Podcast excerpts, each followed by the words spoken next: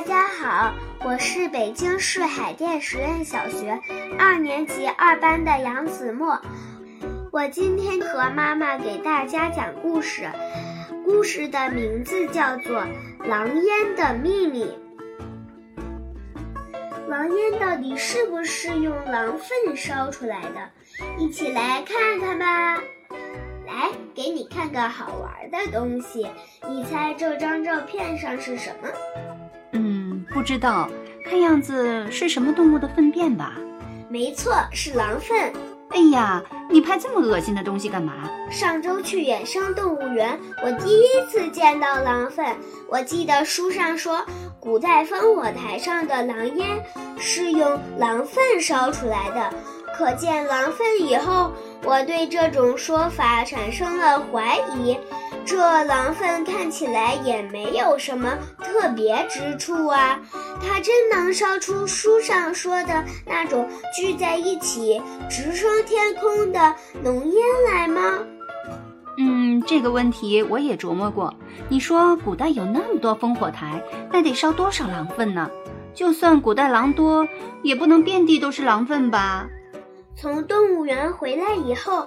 我上网一查，原来早有人对这种说法表示怀疑了。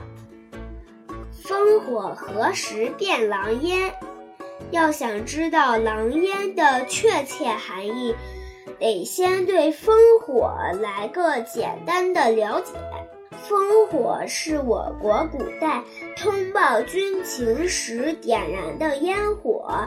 当有外敌入侵的时候，守卫的士兵就会点燃烽火。烽火包括用在白天的烟和用在夜晚的火。据《史记》记载，早在三千多年前的西周，我国就已经使用烽火来当报警信号了。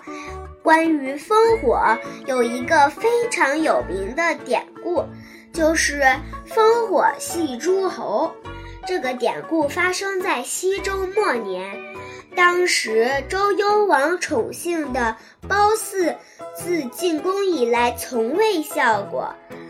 为博褒姒一笑，周幽王不惜多次无故点燃烽火台上的烽火，招引诸侯前来。让他们白跑一趟，以至于失去了诸侯的信任，最终丢失了江山。据考证，“狼烟”一词最早出现在晚唐时期的诗句中。那么，狼烟和狼粪又是什么时候扯上关系的呢？也是在晚唐时期，第一次提出这个观点的人叫段成式，他在《酉阳杂俎》中写道：“狼粪烟直上，烽火用之。”到了宋代，人们把这种说法大大发挥了一下。说狼粪燃烧生成的烟能聚在一起，笔直地升上天空，即使有风也不会偏斜。有多少狼粪可以烧？这个流传了千百年的说法究竟可信不可信呢？狼粪到底有没有什么特殊成分？暂且不管，咱们先来算一笔账。首先，全国有多少烽火台？如今，仅甘肃敦煌市境内已经发现的古代烽火台和烽火台遗址就有一百三十多座，而由众多烽火台连起来的长城，有着“万里长城”的称号。它途经辽宁、河北、天津、北京、内蒙古、山西、陕西、宁夏、甘肃等多个省市自治区。可想而知，在古代，全国的烽火台加在一起，那可不得上百万呢。其次，每年要点燃几次烽火？据文献记载，古代除了战争爆发时要点燃烽火向京城报警以外，在和平时期，每天还要在特定的时间烧平安烟，向京城报平安。所以，烽火台其实是天天冒烟的。只是烟的意义不同罢了。这么多烽火台，每天都要烧，那得烧多少狼粪？得有多少狼烟？得有多少狼才能生产这么多粪呢？所以，狼烟来自于狼粪燃烧生成的烟，这个说法肯定是站不住脚的。烽火台上烧什么？如果不是狼粪，那么古代烽火台究竟燃烧的是什么呢？有关专家在实地考察中发现，西北地区的许多烽火台遗址里都有燃烧芦苇、胡杨、红柳等植物留下的残迹，因此他们认为烽火台燃烧的实际上是芦苇、胡杨、红柳，甚至杂草。就拿敦煌来说吧。